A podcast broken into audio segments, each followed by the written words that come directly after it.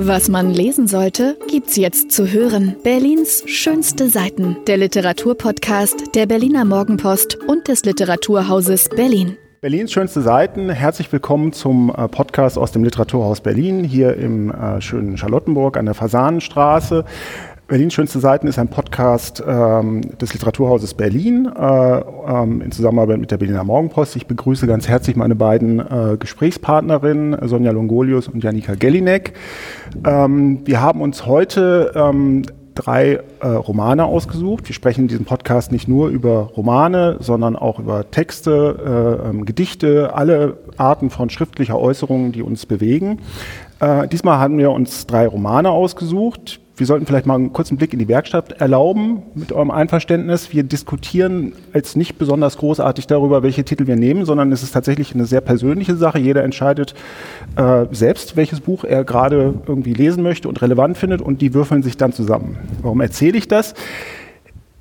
Das schöne Erlebnis, wir sind jetzt in der vierten Folge des Podcasts, ist, dass sich aus diesen äh, dann zusammenkommenden Büchern oder Texten äh, dann immer ganz verrückte Querbezüge ergeben. Die haben alle irgendwie dann auf eine ganz unerwartete Weise miteinander zu tun.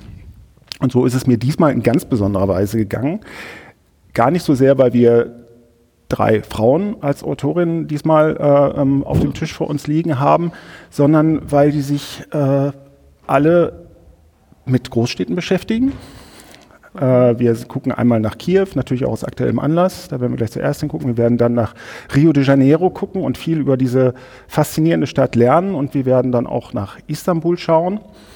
Ähm, aber auch, weil sie diese Städte auf ganz unterschiedliche Weisen zu Protagonisten in ihren Romanen machen. Und auch darüber wollen wir reden in dieser Runde heute. Und wir beginnen mit einer sehr interessanten Autorin äh, aus äh, der Ukraine, in der zweiten Woche des Krieges, äh, des äh, russischen Angriffskrieges auf die Ukraine befinden wir uns gerade. Wir fangen an mit der Bachmann-Preisträgerin 2018, mit Tanja Maljarczuk und einem Buch, das schon etwas weiter zurückliegt. Liebe Sonja, willst du es uns kurz vorstellen? Ja, sehr gerne. Genau. Ich habe mich heute für ähm, Tanja Maljatschuk entschieden. Und zwar ist der Titel von Hasen und anderen Europäern Geschichten aus Kiew. Ähm, sozusagen, das sind äh, Kurzgeschichten. Es ist eben kein Roman, sondern es ist ein, sind einzelne Geschichten, die man aber natürlich gesamt zusammen als Roman lesen kann. Also klein, also ich habe sie als Kurzgeschichten gelesen, deshalb fand ich es ganz spannend, dass du sie als Roman ähm, angekündigt hast, aber vielleicht können wir darüber auch noch reden, vielleicht hast du das ja anders empfunden. Genau, erschienen 2009 auf Ukrainisch. Ähm, ich erzähle das kurz aus dem Ukrainischen übersetzt von Claudia Date und in ähm, Deutschland erschienen bei Edition Fototapeta 2014. 2014 ist natürlich so ein wichtiges Datum, weil 2014 war die Annexion der Krim. Ähm, und spätestens seitdem ist den Ukrainern und Ukrainerinnen doch sehr klar, vor was ihr Land oder von wem ihr Land bedroht wird. Ähm, und ich bin auf diese Geschichten gekommen, auch weil es eben diesen, also im Titel, ähm, diese europäischen Geschichten, also es geht um Europa, es geht um die Ukraine. Ähm, und ich finde, jetzt einmal zurückzuschauen und zu gucken, dass das Thema, was für uns jetzt vielleicht seit zwei, seit drei, vielleicht auch seit ein paar mehr Wochen virulent ist, bei den Ukrainern und Ukrainerinnen natürlich schon viele, viele Jahre ähm, präsent war, eben aufgrund dessen, dass der Krieg für sie eigentlich schon viel früher angefangen hat und wir das eben hier anders vielleicht definiert haben, es auch ein bisschen weggedrückt haben in unserem Alltag. Es gab natürlich 2014 äh, darüber auch äh, Diskussionen und, und, und auch Demonstrationen, auch hier natürlich, aber es ist doch dann relativ schnell abgeebbt und man hat sich mit so einem sehr prekären Zustand äh, leider abgefunden. So, und deshalb habe ich gedacht, okay, es ist ganz gut, nochmal zurückzugehen und zu gucken, gerade auch in der Literatur, ähm, ja, was für Hinweise, das ist jetzt vielleicht zu viel, aber was sozusagen schon in der Literatur schon damals angekommen war und was heute sich eigentlich einfach nur noch bestätigt hat. Ähm, Tanja Maljatschuk ist 2011 nach Wien emigriert. Sie kommt aus Ivano-Frankivsk, dort ist sie geboren ähm, und ist aber eben jetzt seit längerer Zeit schon in Wien. Und wir haben sie hier im Literaturhaus eigentlich mehrfach kennengelernt, weil 2019, deshalb habe ich den jetzt auch nochmal mitgebracht, den Roman, ähm, hat sie ihren Roman Blauwald der Erinnerung äh, vorgestellt, hier im Literaturhaus. Und 2020 war sie beim sechsten deutsch-ukrainischen Schriftstellertreffen ähm, Brücke aus Papier, auch hier bei uns im Literaturhaus. Damals schon während der Pandemie. Das heißt, die Autoren und Autorinnen aus der Ukraine waren in Ivano-Frankivsk, die Deutschen beziehungsweise die, die in, in, äh, in der Nähe in europäischen Ländern wohnten, also sie eben auch aus Wien, waren hier vor Ort und die waren zusammengeschaltet.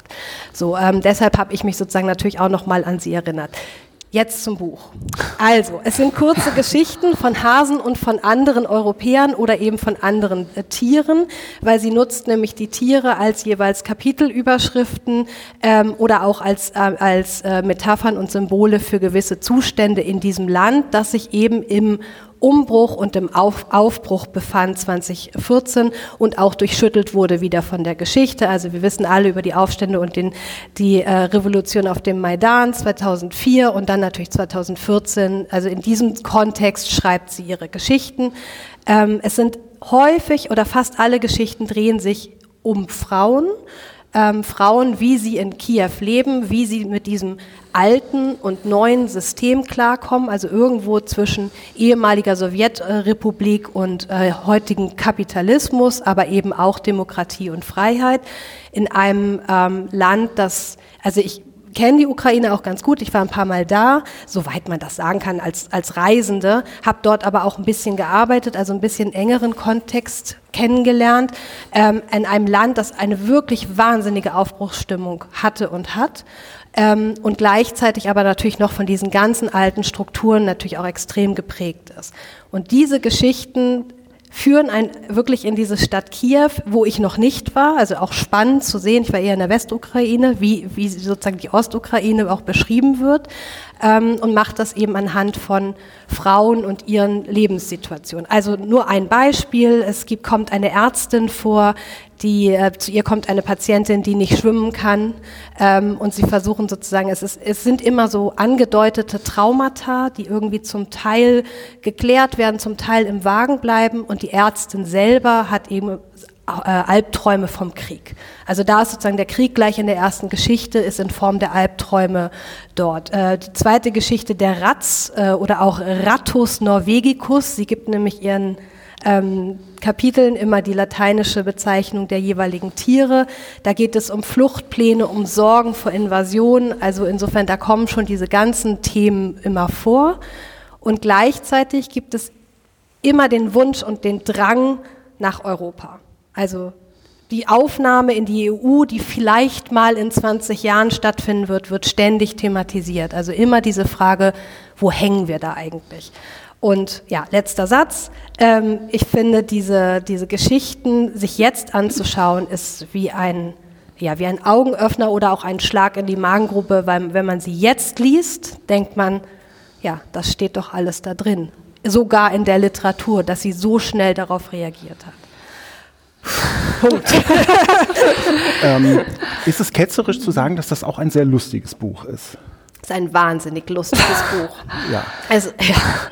also mir Stimmt, ging es, das kam nicht so raus. Entschuldigung. nein, nein, das ist, also das ist ja gerade das Verblüffende angesichts dieser Grundierung, dieser todernsten Grundierung äh, von Traumatisierung, Krieg und Tod, dass es ein ähm, zum einen unheimlich komisches Buch ist. Also du hast die Geschichte mit der Ratte angesprochen, da unterhalten sich zwei Frauen. Ähm, und im Laufe der Erzählung wird eigentlich klar, dass sie sich über völlig verschiedene Dinge unterhalten, wenn es darum geht, dass sie beide mal oder aktuell oder in der Vergangenheit mal von einer Ratte oder unter einer Ratte gelitten ja. haben. In dem einen Fall ist es nämlich ein Mann, der sich da irgendwie einquartiert hat im, äh, im, für vier Jahre im Haushalt der Älteren.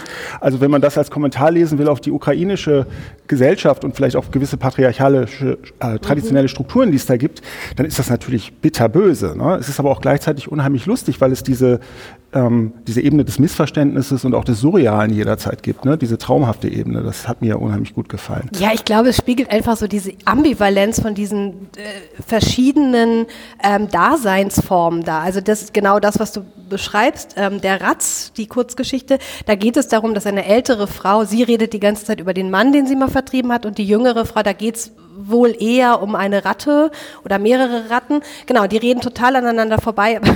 es ist urkomisch, aber ich glaube, es hat auch mit diesen Realitäten zu tun in der Ukraine, dieses Alt und Neu, ähm, Kapitalismus versus äh, Sowjetunion. Also das sind sozusagen ganz viele ähm, Erfahrungshorizonte, die zusammen stattfinden, weil historisch einfach so viel oder zeitgeschichtlich so viel passiert ist und passiert. Und das, also es schafft sie fantastisch, das rüberzubringen. Ich habe auch oft gelacht, das stimmt. Ich habe es jetzt eben sehr ernst vorgetragen, ähm, aber es ist eben beides. Und das ist natürlich ja. eine Kunst. Ja, ich meine, das Spannende ist ja, also ich habe aus, aus meinem Buch schon vorweggenommen einen Satz, der, glaube ich, also der wird mich noch lange begleiten und euch vielleicht jetzt auch. Ähm, Leben und Schreiben stehen einander gegenüber wie zwei wetteifernde Bauchredner. Der eine versucht ständig die Stimme des anderen zu übertönen. Wessen Stimme ich gerade höre, weiß ich nicht so genau. Mhm. Und ich dachte gerade bei, bei deiner Beschreibung, du liest das jetzt natürlich ganz anders, als du es 2014 gelesen hast. Ich weiß nicht, wann es in der Ukraine erschienen 2009 ist. 2009 sogar. Sogar schon so früh. Okay, also schon mhm. noch früher. Und ob es dann eigentlich, ne, wir lesen es jetzt wie schon so eine Verarbeitung Verarbeitung oder eine mhm. Prophetie oder es ist also, ich finde es so interessant, wie eigentlich so der eigene Lesezeitpunkt dann etwas in das Buch hineinliest, was vielleicht das, die Literatur an sich kann, also mhm. so was Prophetisches, also das ist, wird auch Thema in, in, in meinem Buch sein. Ähm, oder was, also ob man dann überhaupt sagen kann, worum es da genau geht, weil jetzt sind die Ereignisse so aktuell, dass man das Gefühl hat, es ist unmittelbar miteinander verknüpft, aber wer weiß, was sie eigentlich beschreiben wollte. Das stimmt, da hast du total recht. Und ich habe natürlich jetzt auch an Gedankenfehler gehabt, weil ich habe jetzt an die deutsche Übersetzung ja. 2014 gedacht. Ja. Und das ist natürlich richtig. Sie hat es 2009 geschrieben auf Ukrainisch. Und das ist ja dann nochmal entweder vorherseherischer, ja, also noch ein paar Jahre sogar vor der Annexion der Krim, oder eben was macht Literatur oder was kann Literatur?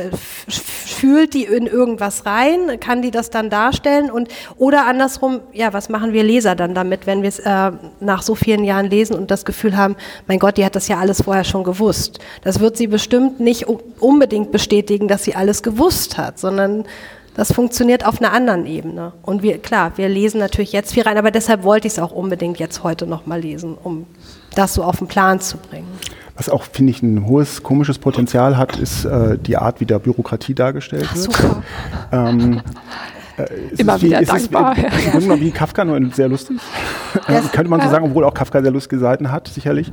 Ähm, es gibt diese eine sehr kurze Geschichte. Eine Frau äh, kommt äh, aufs Amt oder in die mhm. Hausverwaltung und ihr Fahrstuhl ist offensichtlich kaputt. Ja. Und sie trifft auf eine Frau, die damit überhaupt nichts zu tun haben will. Ne? Mhm. Und ähm, die aber dann auch plötzlich anfängt zu weinen oder aus deren Auge eine Träne ihre Wange herunterläuft. Also eine etwas, eine Situation, in der nur Menschen sich befinden können, die diese Tradition der öffentlichen Verwaltung ähm, auf, eine, auf eine plötzlich durch die historische Situation einfach plötzlich neue Weise lernen müssen und die auch erstmal komplett absurd finden und auf eine Weise sehen können, wie wir sie gar nicht mehr sehen können. Und das fand ich auch unheimlich stark. Ja, das ist die Geschichte der Haushund. Ähm, das finde ich auch eine der, der besten oder prägnantesten Geschichten, weil da sind ja eigentlich zwei Menschen, stehen sich gegenüber. Ich weiß gar nicht, ob die andere auch eine Frau ist. Sind es zwei Frauen? Gut, aber auf jeden ja. Fall die in der Behörde oder in der Hausverwaltung, das ist eine Frau, die stehen sich gegenüber und eigentlich könnten sie sich ja auch irgendwie unterstützen und helfen, aber man hat das Gefühl, der Apparat funktioniert so nicht und deshalb darf das auch gar nicht geschehen. Man hat vielleicht gewisse Sympathien füreinander, aber dann geht geht es eher doch darum, dass man sagt, ach, man kann ja doch nichts machen. Also sie geht ja dann am Ende raus äh, mit dem Gefühl von, ich brauche ja auch eigentlich gar keinen Fahrstuhl. Dann gehe ich eben doch die vier Treppen, äh, die vier Stockwerke hoch jeden Tag und schleppe mein Zeug da hoch. Äh, und man versteht gar nicht, warum. Also man könnte, wir, wir, haben ja auch Erfahrung mit Bürokratie, das ist uns ja nicht fremd.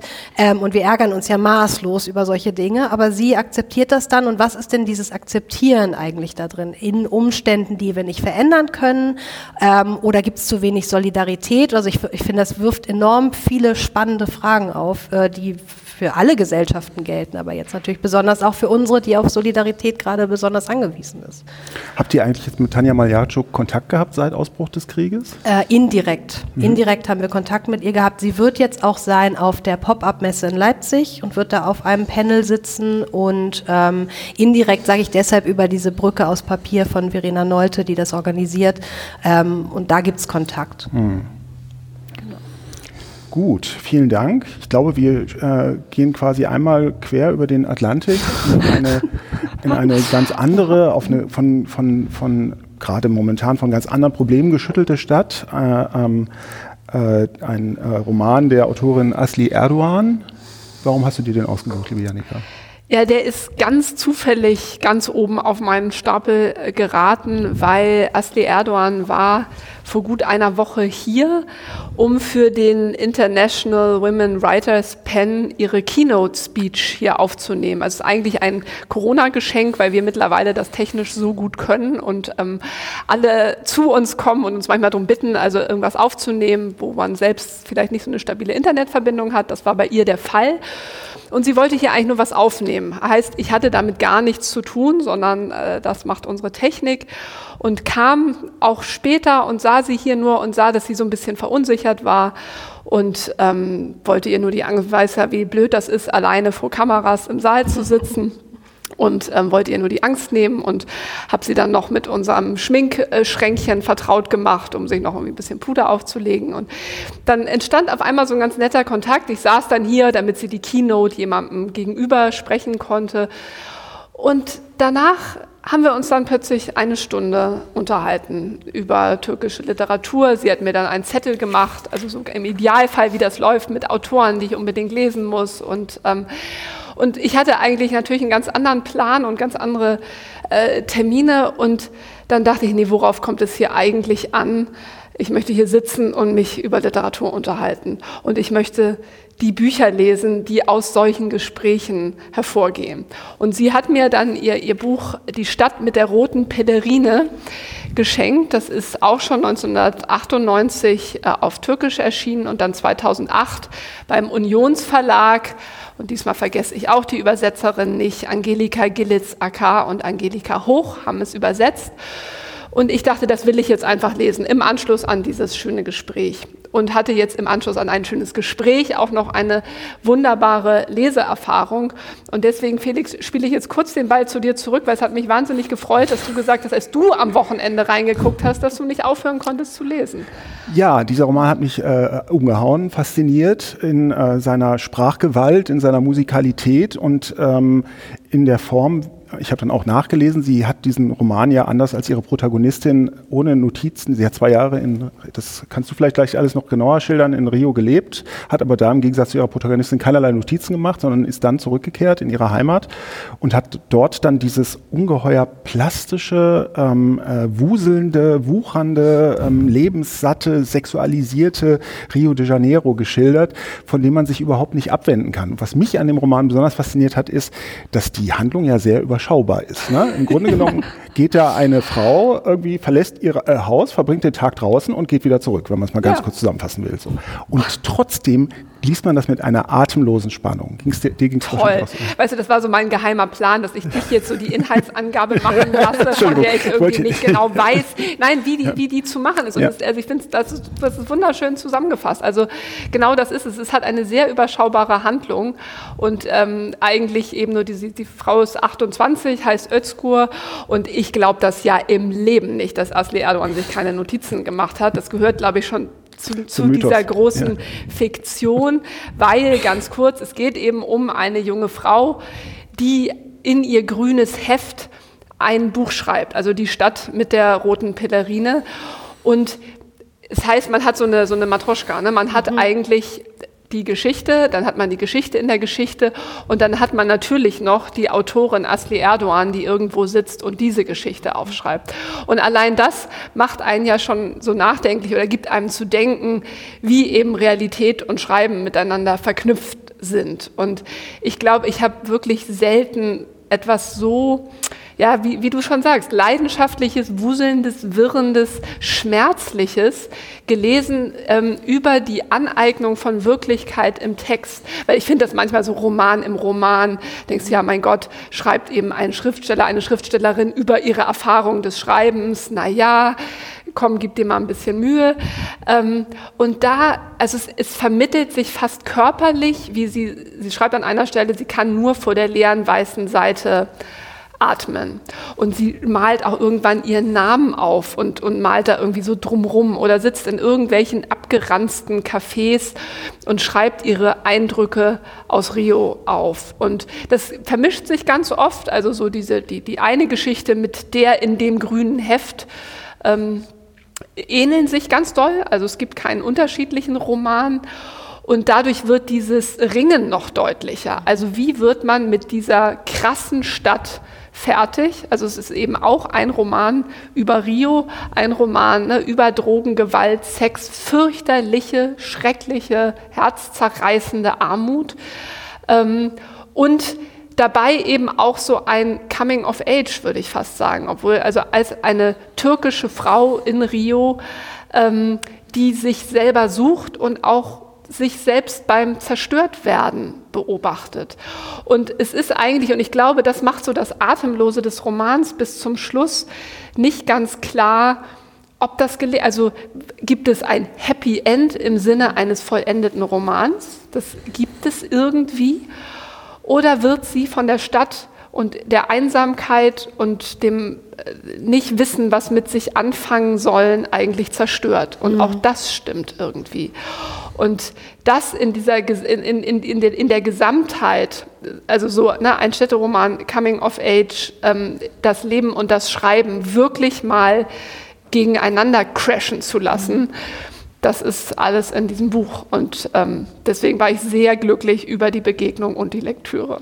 Ja, und das ist ja das, was du meintest mit der Verbindung zwischen dem Städtischen, was hier beschrieben wird, oder dem Großstädtischen, muss man ja sagen. Und äh, Asli Erdogan kommt eigentlich aus Istanbul selbst und ist ja jetzt in Berlin. Habt ihr über diese äh, Städte gesprochen in eurem Gespräch? Also jetzt in Verbindung mit dem Buch vielleicht? Ja, sie hat, hat so lustig, wir haben so ein bisschen über Berlin, aber sie ist mitten in Corona in Berlin angekommen ja. und ähm, meinte, sie hätte hätte eigentlich noch gar keine Gelegenheit gehabt, die Stadt so richtig kennenzulernen. Und er würde sich, das hat sie mir dann auch so nett hier reingeschrieben, äh, Berlin würde sich zu ihr äh, verhalten wie so ein mieser ähm, Ehemann, von dem, ne, der, der, irgendwie einen nicht beachtet oder okay. vielleicht, vielleicht auch gewalttätig ist. Das wisse sie noch nicht so genau.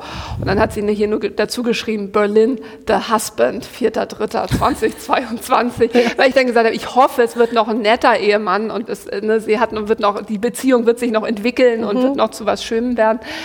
Aber sie, sie, das ist in dem Buch so schön beschrieben, ne, wie man eigentlich, äh, also wie unglaublich einsam und heimatlos man in Städten, aber auch ne, umgeben ja. von Freunden, Familien, dem Karneval. Ne, den Karneval beschreibt sie als den einsamsten Moment.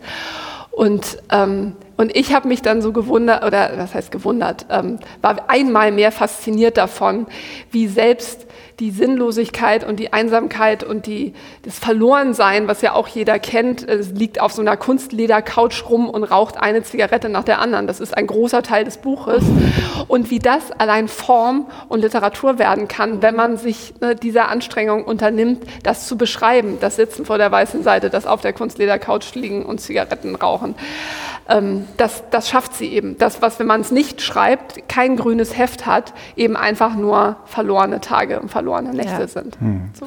Sie hat, also was mich auch gefreut hat, ist, also ich freue mich ja meistens, wenn so ähm, vorformatierte Erwartungen äh, enttäuscht oder brüskiert werden, die man so hat. Ne? Also ich habe das relativ schnell verstanden, man ist ja nach 20 Seiten dann drin und denkt, ja, okay, jetzt wird sich hier in Kursiv eine, ein, die eine Geschichte entfalten und die andere auf, die, auf diese Weise passiert nicht, wie du ja schon richtig geschildert hast, genauso wenig eigentlich wie ähm, man ja dann erwarten würde, dass ihre ähm, die türkische Herkunft ihrer Protagonistin und ihre Familiengeschichte in irgendeiner Weise größeren Raum einnehmen würde, wie man das ja auch schon in vielen Romanen gelesen hat. Und auch das passiert nicht so wirklich. Die Mutter ruft einmal an, aber das hätte sie im Grunde genommen auch rauslassen können. Über die Mutter erfährt man nicht so wirklich viel. Was man was man mitbekommt, ist, dass sie einen äh, einen sehr europäischen Blick auf diese Metropole hat, finde ich, einen sehr alt, man könnte vielleicht sagen alteuropäischen Blick. Ähm, und ähm, ich fand das gerade so im Vergleich zu meinem Istanbul-Roman so spannend, dass, dass sie Istanbul an einer Stelle ja so fast als eine etwas altbackene, langweilige Stadt im Vergleich zu, ähm, also mit Patina und bisschen Melancholie, aber sie hat nichts zu tun mit dieser wuchernden, kranken, armen Metropole Rio. Also ich weiß nicht, ob ich dir da ganz zustimmen würde. Also das eine, das hatten wir ja auch schon, glaube ich, in der ersten Folge mal besprochen.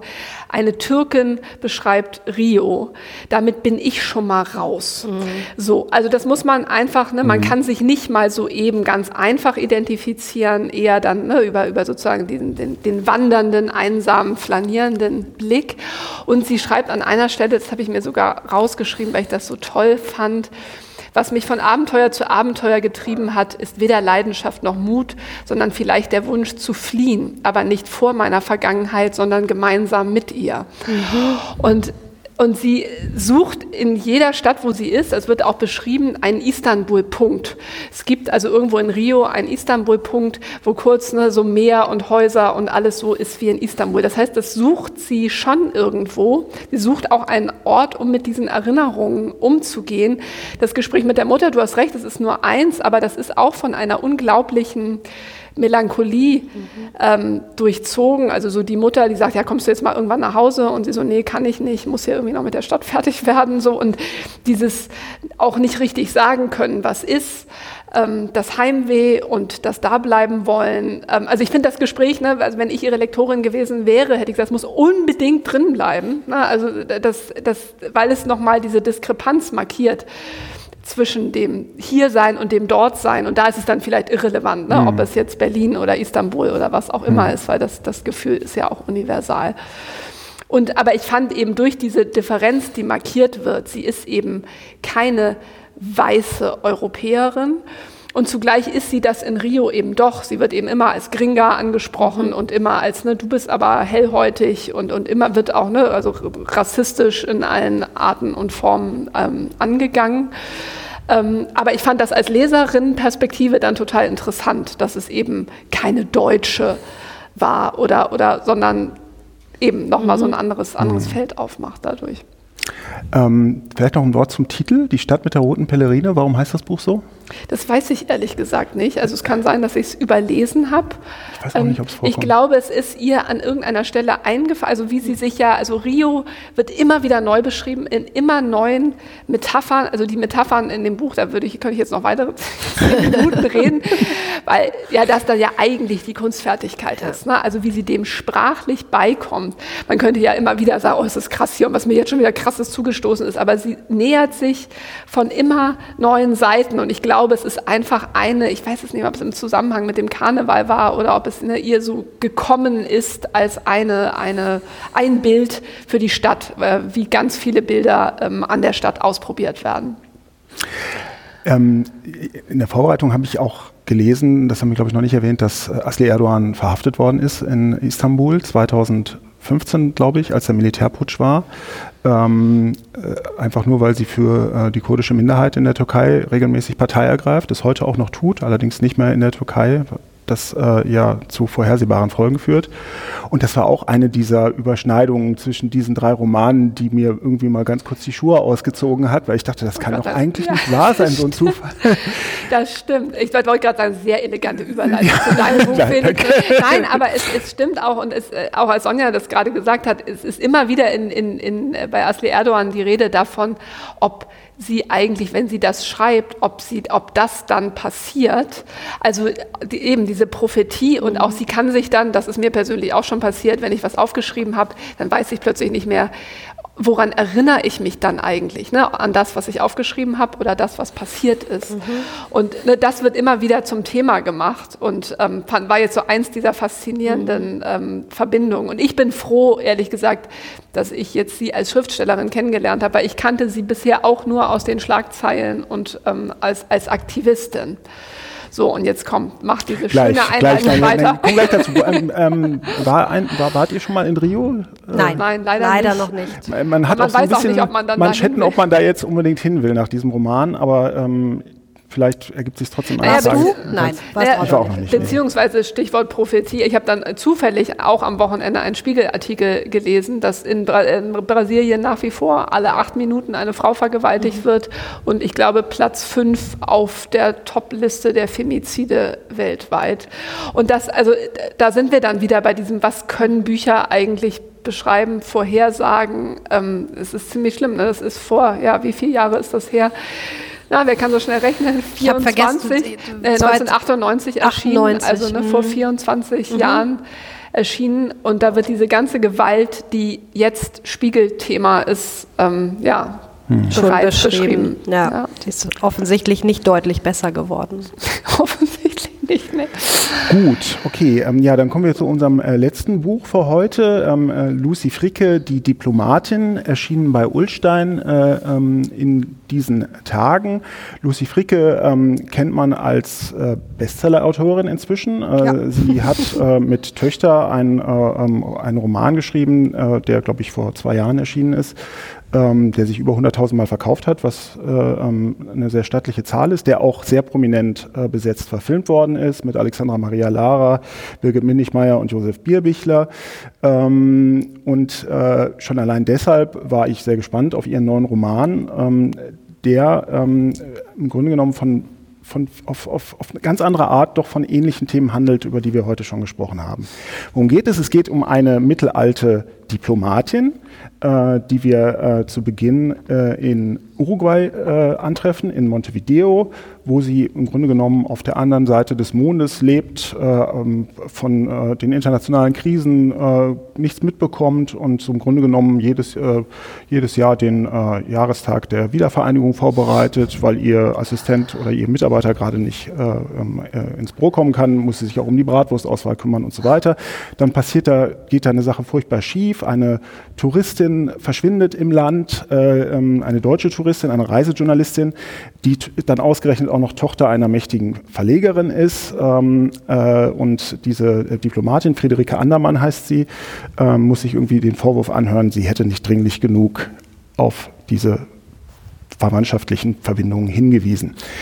Dann macht der Roman einen Cut und kommt zu seinem Hauptteil, der den größten Teil des Buches einnimmt. Er spielt in Istanbul. Friederike Annemann kommt zwei Jahre ähm, später als Gesandte dorthin, nicht mehr wie als nicht mehr als Botschafterin. Äh, der Botschafter sitzt ja in Ankara in, in der Türkei. Ähm, und sie wird dort konfrontiert ähm, mit äh, ja, im Grunde genommen mit Asli Erdogan in gewisser Weise, ähm, nämlich mit diesem in der Türkei skandalöserweise immer noch ähm, fast alltäglichen Phänomen, dass dort äh, Journalisten, Schriftsteller, Künstler ähm, unerwartet ihre Wohnungen durchsucht bekommen, verhaftet werden, auf unabsehbare Zeit eingesperrt werden. Ähm, Michale Tolu ist so ein Fall, wir haben Asli Erdogan besprochen, Denis Yücel ist in Journalistenkreisen ein sehr prominenter Fall gewesen aus den letzten Monaten. Und all diese all diese ähm, Geschichten, von denen es ja viel mehr gibt, als wir hier in Deutschland überhaupt mitbekommen. Ja, wir sprechen über bestimmte Leute, Journalisten sprechen über Dennis Yücel, nicht nur, weil er ein fantastischer Journalist ist, sondern natürlich auch, weil er ein Journalist ist. Und weil äh, äh, sich so irgendwie die, die Angst breit macht äh, ähm, in, in, Journalistenkreisen. Deswegen, auch deswegen ist das so ein großes Thema gewesen. Aber es gibt viel mehr aus, aus, aus vielen, vielen anderen Ländern, die in diesem schrecklichen Regime äh, Erdogans ähm, äh, ähm, ihre Meinungsfreiheit nicht ausüben dürfen. Und äh, ähm, die Protagonistin bekommt das an zwei Beispielen vorgeführt. Ähm, zum einen ein, äh, ein Mann mit deutschem Pass, äh, Barisch heißt der, der seine Mutter äh, besuchen will, die wiederum in äh, Istanbul im Gefängnis sitzt und plötzlich die ähm, Ausreise verweigert bekommt. Das ist ja auch ein Mittel dieses Regimes. Also das ist ja fein abgestuft. Man kann ja auch erstmal sagen, so, du bist im Land, du kommst nicht mehr raus. Ne? Man muss die Menschen nicht mehr ins, äh, ins, noch nicht mal ins Gefängnis sperren. Äh, der kommt also nicht mehr raus, ähm, muss sich also was überlegen, wenn er nach Deutschland zurückkehren will. Und gleichzeitig äh, ist er aber aus ähm, ganz dubiosen Gründen ähm, äh, wird er an der Ausreise gehindert, nämlich weil offensichtlich deutsche Behörden, türkische Behörden haben wissen lassen, ähm, dass er mal in Berlin-Tegel an einer äh, pro-kurdischen Demonstration teilgenommen hat. Mhm. Ähm, dieser etwas dubiosen Querverbindung recherchiert ein deutscher Journalist hinterher, David heißt er, ähm, äh, der dann auch seinerseits mit den, äh, mit den äh, türkischen Behörden zu tun bekommt. Das ist alles wahnsinnig spannend. Ähm, es ist in einem ganz anderen Tonfall geschrieben als äh, das Buch von Asli Erdogan, das ja von einer fast barocken Fülle ist. Das hier ist fast nüchtern, trotzdem durch eingestreute, kluge Beobachtungen immer wieder äh, an den Ort glaubhaft gebunden. Ich habe was getan, was ich sonst eigentlich selten tue, wenn ich Bücher bespreche. Ich habe Lucy Fricker angerufen, mhm. weil ich sie auch so ein bisschen von früher kenne, ähm, und sie gefragt, was sie denn gemacht hat, und sie, ähm, äh, um, um das alles zu recherchieren. Denn es ist ja ungewöhnlich, dass eine aus Hamburg stammende ähm, äh, Schriftstellerin äh, sich das traut und, äh, und, und zumutet, über diese Metropole Istanbul zu schreiben und über das, was da vor sich geht. Sie war tatsächlich mehrere Monate am Bosporus ähm, per Stipendium und ich glaube, sie hat auch eine kluge Entscheidung getroffen, dort nicht gleich in das türkische Alltagsleben hineinzuleuchten, sondern sich mit, dem, äh, mit der Diplomatenblase äh, ein Milieu auszusuchen, das vergleichbar ist mit Besuchern. Mhm. Denn das wird auch sehr klar in diesem Roman, dass diese Diplomatenblase doch eine sehr abgeschottete, abgegrenzte ist, die mit der, ähm, mit der sozialen Wirklichkeit außerhalb in Istanbul ähm, nur dann in Kontakt kommt, wenn deutsche Landsleute betroffen sind. Und das ist alles sehr in einer sehr, mit einem sehr desillusionierten Humor geschrieben, der auch sehr gut zu der Hauptfigur passt. Denn das ist auch Teil dieses Romans, dass diese Friederike Annermann irgendwann feststellen muss, dass sie aufgrund ihrer Hilflosigkeit und ihrer, ähm, ihrem Wunsch, äh, äh diesen Menschen zu helfen, vermutlich im falschen Beruf ist. Sie findet dann eine Lösung, das ist sehr spannend geschildert. Ich möchte das jetzt, ähm, möchte das jetzt nicht ausführen, aber sie muss die gesetzlichen Grenzen ihres Berufes dann irgendwann überschreiten, um das überhaupt tun zu können. Mhm. Wieso findest du, sie hat nicht den richtigen Beruf? Ähm, weil also ich, ich habe äh, tatsächlich ne, das in einem Zug fast durchgelesen, ja. weil ich diesen Ton so unglaublich bestechend fand. Also als es so mit dieser Bratwürstchen-Sache losging, dachte ich so, hahaha, ha, ha, weil das stelle ich, so stelle ich mir irgendwie Botschaftsleben vor, unter der schwarz-rot-goldenen Flagge irgendwie Bratwürstchen für den Caterer auszusuchen. Und habe lange überlegt und es wär, wär, ist dann auch eine Frage an dich, ne, was mich da so dran gehalten hat. Und ich glaube, das ist tatsächlich dieser Ton, den sie mit dieser nüchternen, kühlen, höflichen, freundlichen, ja durchaus auch anteilnehmenden Diplomatin, mhm. diplomatisch, ne, alles was mir so abgeht, nein, also wirklich verknüpft. Also sie findet den perfekten Ton für diese Hauptfigur. Und also da wäre jetzt so meine Vermutung ne, nach einer noch ganz warmen äh, Lektüre, dass das ähm, das ist, was das Buch so gut macht. Mhm. Also ähm, ich glaube, dass diese Figur vollkommen richtig in ihrem Buch ja. ausgehoben ist. Ich ja. glaube nur, sie selbst sieht irgendwann die Grenzen dieses, äh, ihrer Möglichkeiten. Sie muss ja ihrem, äh, ihrem Vorgesetzten, dem Botschafter äh, in Ankara, dem muss sie ja, also sie, den lässt sie ja irgendwie ihr Handy will klingeln, als sie dann anfängt, äh, Dinge zu tun, die sie nicht tun sollte, um es mal geheimnisvoll zu belasten. Du und einfach nicht. Ne? Ja, gut, okay, dann spoilern wir eben nicht. ähm, und äh, ja, also äh, man merkt, dass diese Autorin sich darüber große Gedanken gemacht hat, wie finde ich, du, äh, schönes Wort, die richtige Tonlage für diese, ähm, für diese Figur. Und, ähm, Aber wenn du mit ihr gesprochen hast, ja. was will sie eigentlich erzählen? Also sie hat ganz simpel gesagt, ähm, ich wollte schon lange mal einen Diplomatenroman schreiben. Also ich glaube, sie möchte sich, ähm, schriftstellerisch möchte sie verschiedene Genres ausprobieren. Das ist ja ein Buch, das sich massiv unterscheidet von den Töchtern. Das war ja so eine Art melancholischer Roadmovie, sehr warmherzig, sehr ähm, feinfühlig. Während wir hier jetzt in eine, in eine Welt kommen, wo äh, die Menschen schon irgendwie äh, ähm, desillusioniert an der Grenze zum Zynismus mhm. sind. Ne? Also die machen, es gibt so eine schöne, lustige Passage ganz am Anfang, da geht es um die äh, Lebens... Äh, Gefährten, die mit den Diplomaten ausreisen in die Türkei. Ähm, mit ausreisende Partner.